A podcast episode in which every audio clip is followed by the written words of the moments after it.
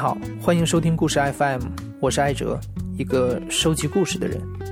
在这里，我会用声音纪录片的形式，带你跨过田埂，穿过胡同，收集那些动人的真实故事。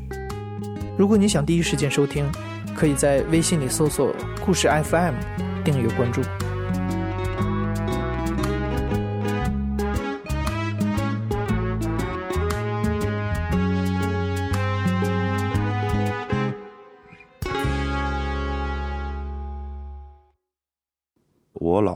是想直接把这个户主转给我母亲，但是我母亲就觉得没有这个必要，因为当时觉得就是家里头亲戚关系都特别好，所以在我脑子里就觉得，我甚至拆迁这事儿出现之前，我跟我的朋友，因为那会儿北京已经开始有就是因为拆迁事儿闹的这种家庭不和已经有了，但是我一直对外说的是，我就觉得我们家不可能出现这种事儿，因为我这舅舅姨什么的太好了。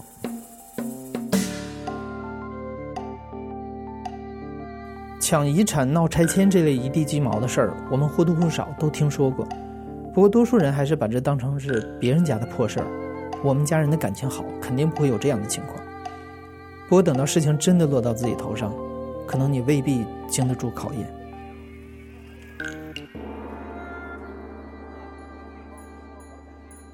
嗯，我叫大熊，我今年三十三岁，我是北京人。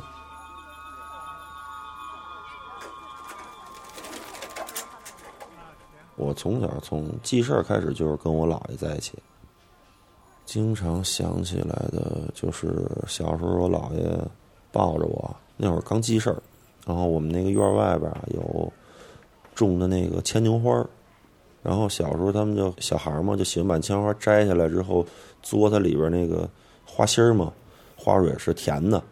我那会儿小嘛，够不着，我姥爷就抱着我够，够完了。还有像那个外边种那种红色那种小红果这么点一个，那我也不知道叫什么，吃那个。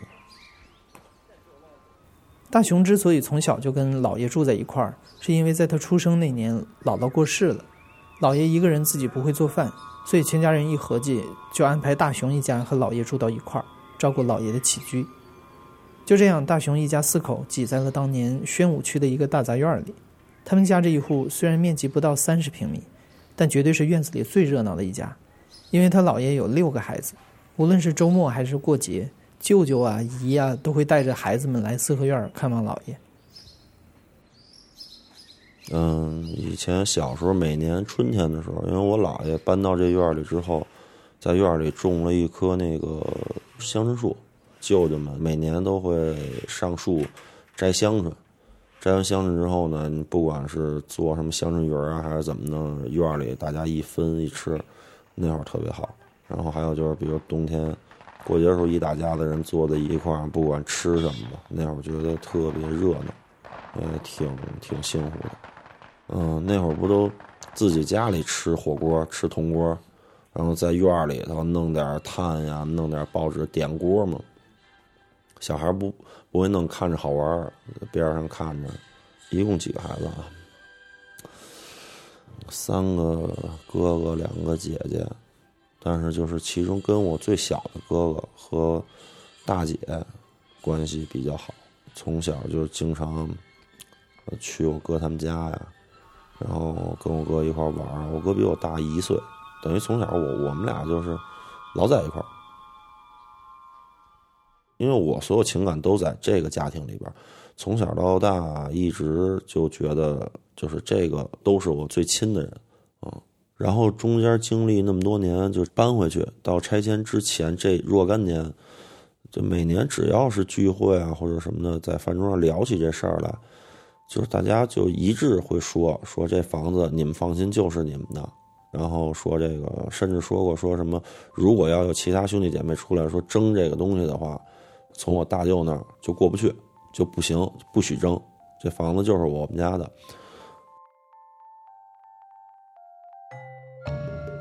那时候一家人没有争议，其实很大一个原因是因为那会儿大家都觉得小房子不值钱，谁照顾老人，房子归谁，这是大家伙的共识。直到二零零九年左右，胡同里真的贴出了拆迁通知，大雄发现一夜之间这个家的关系变了。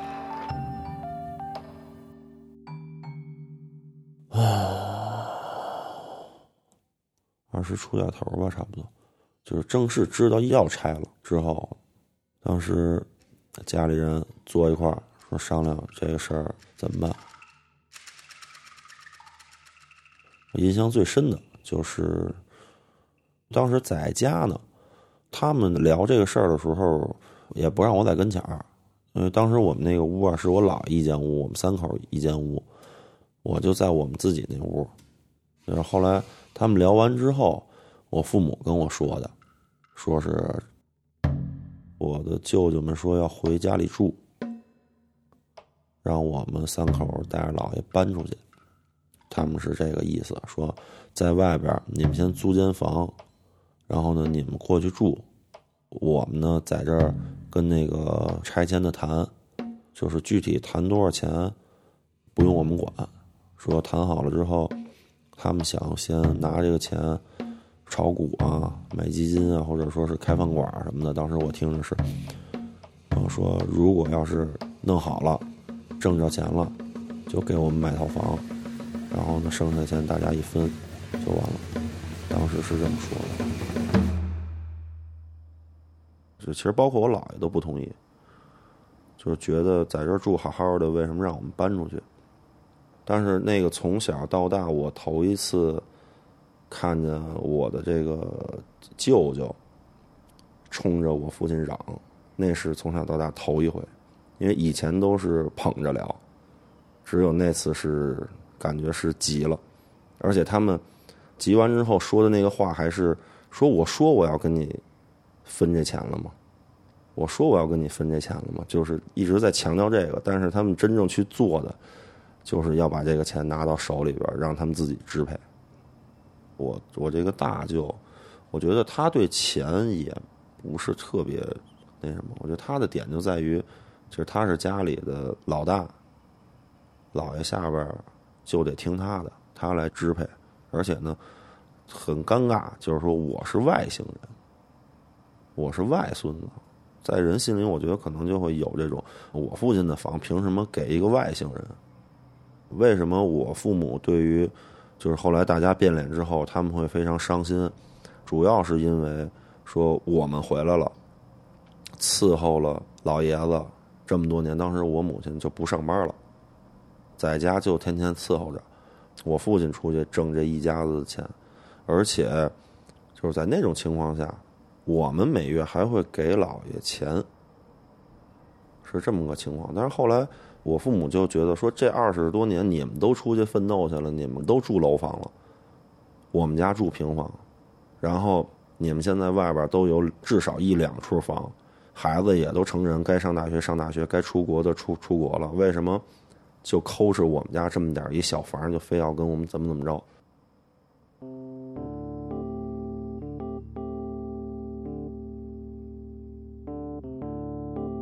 后来就是父母不同意嘛，不同意之后这事儿就搁置了一段时间，搁置一段时间。后来我这个舅舅们就有时候带我姥爷说出去玩儿 以前都是大家一块儿。但后来带我姥爷出去玩儿，就是不让我们家跟着了。有一回，姥爷回来，跟我父母就念叨这事儿，就说这个房子呀，就是你们的。说这个跟他们表过态了。我当时觉得怎么突然突然冒出这么一句来？后来才知道，好像就是说带我姥出去玩，是一块商量这事儿去了。嗯，然后姥爷表态之后。我大舅那边就特别不乐意，从那之后吧，两年就没登过姥爷门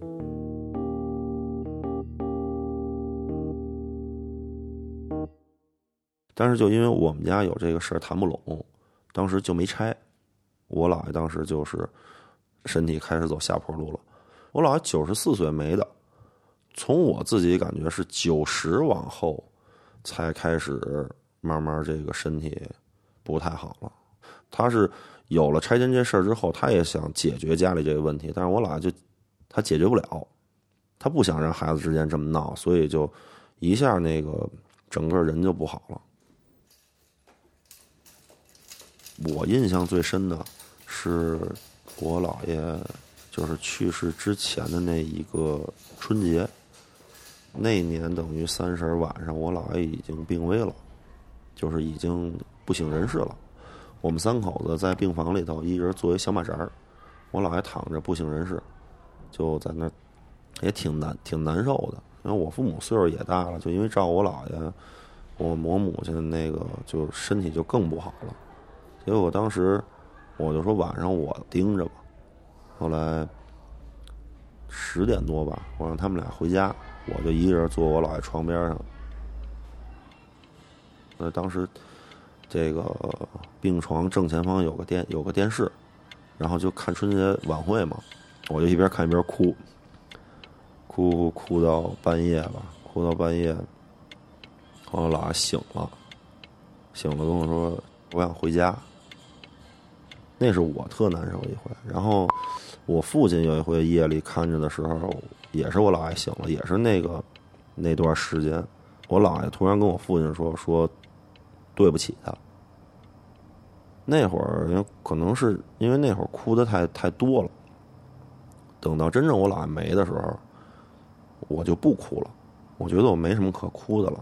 当时我在看着我那帮舅舅什么的哭，我觉得挺可笑的。就我姥爷没那天，这人不没了吗？得抬到那个太平间什么的吗。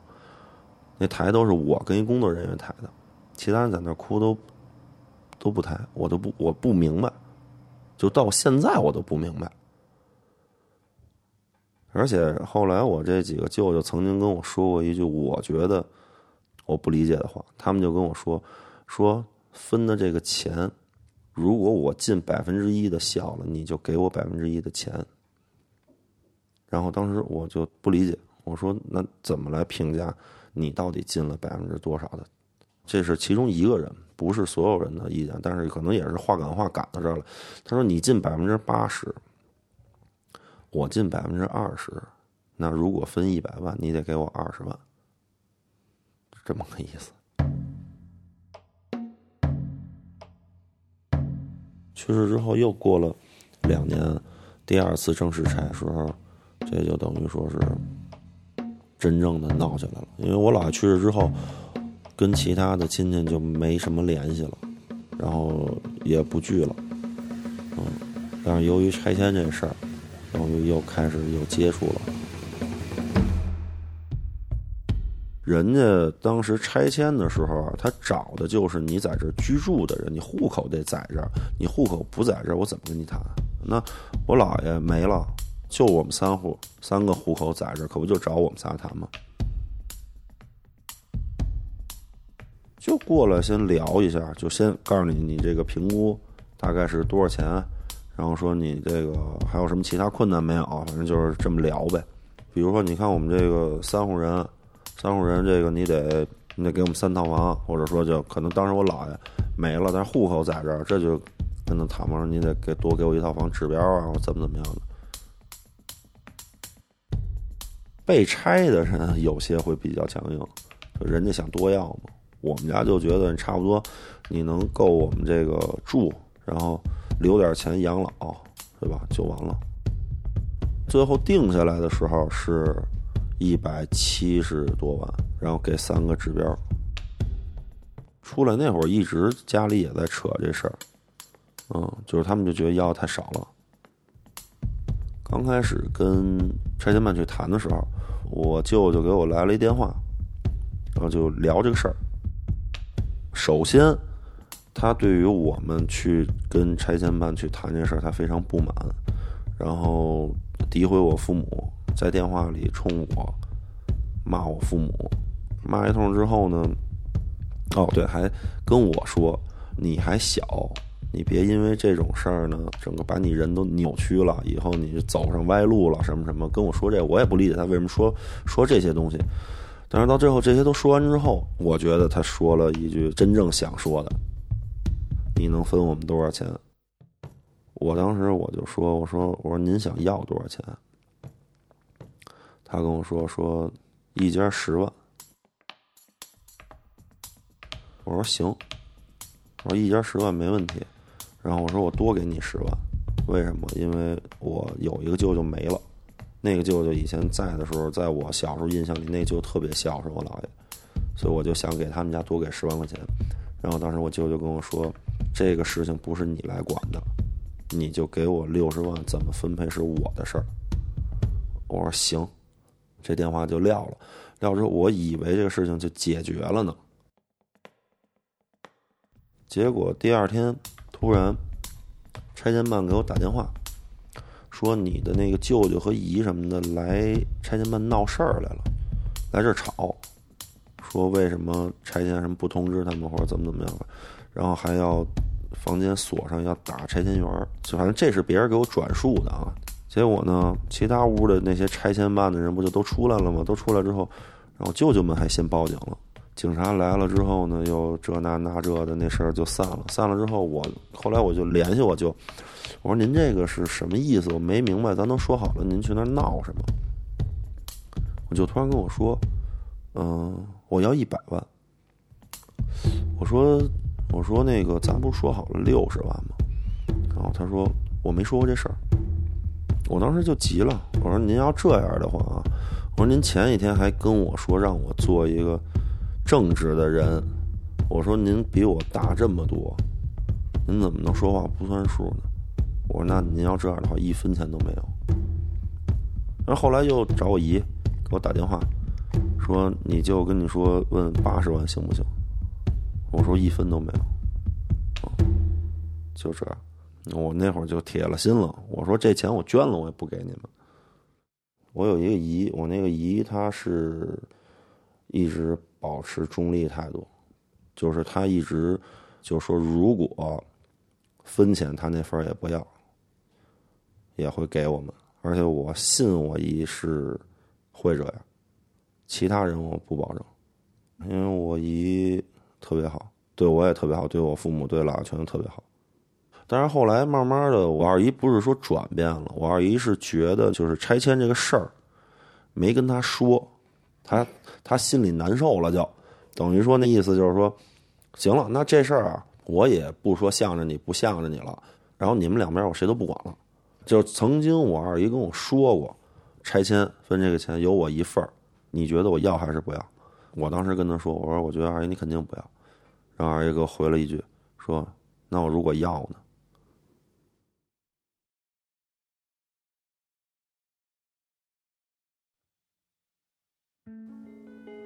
也，如果要是家里不吵的话，不吵的话，我可能就不着急去跟他们签。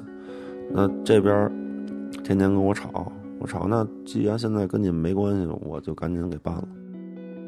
不到三个月，我记得拿钱是一个中午，反正是签完字儿第两三天吧，去就你签完字儿，人马上就给挑了，把那个房顶一大窟窿给挑了。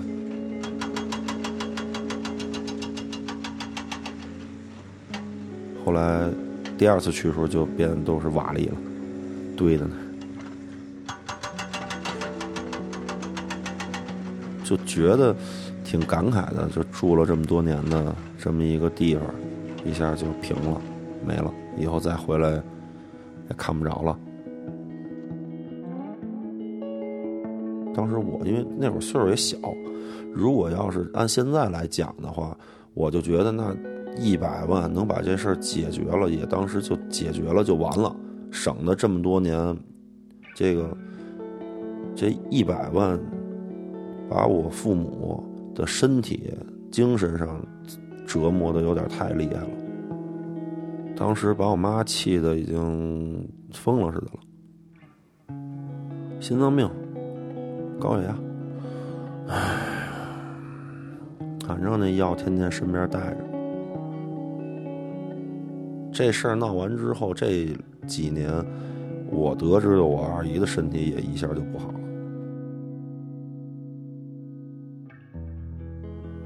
往往有时候，真在面临拆迁的时候，大家的情绪都是特别激动的，对吧？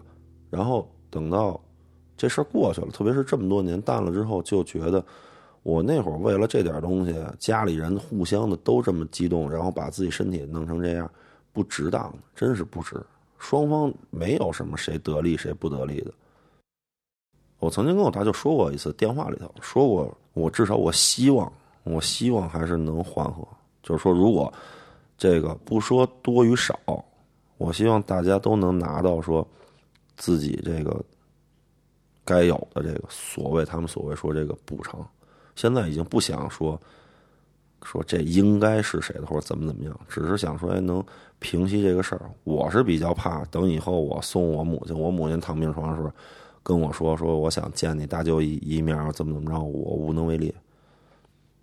人家根本就不接你这个茬儿，啊，就是很简单。人的意思说，我现在跟你聊什么事儿呢？你跟我说这有什么用啊？对吧？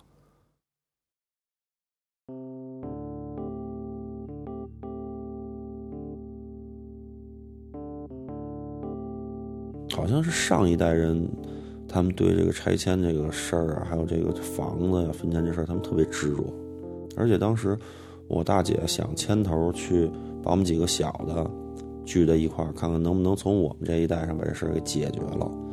然后最后没成型，没成型，就是因为哥哥姐姐们跟父母一提这事儿的时候，父母就说这事儿跟你们没关系。嗯，在我理解，反正钱是一部分。但是有些往往是一种误会，越来越多的误会，激化到两边全都是一个愤怒的状态。你愤怒之后再说一些话，可能就是永远是一个恶性循环。因为当时我在特愤怒的时候，我哥当时打电话，还有我嫂子，全都给我打电话，劝我说：“那个能不能你退一步，八十万跟六十万就差二十万。”能把这事儿平了以后，能省多少事儿呢？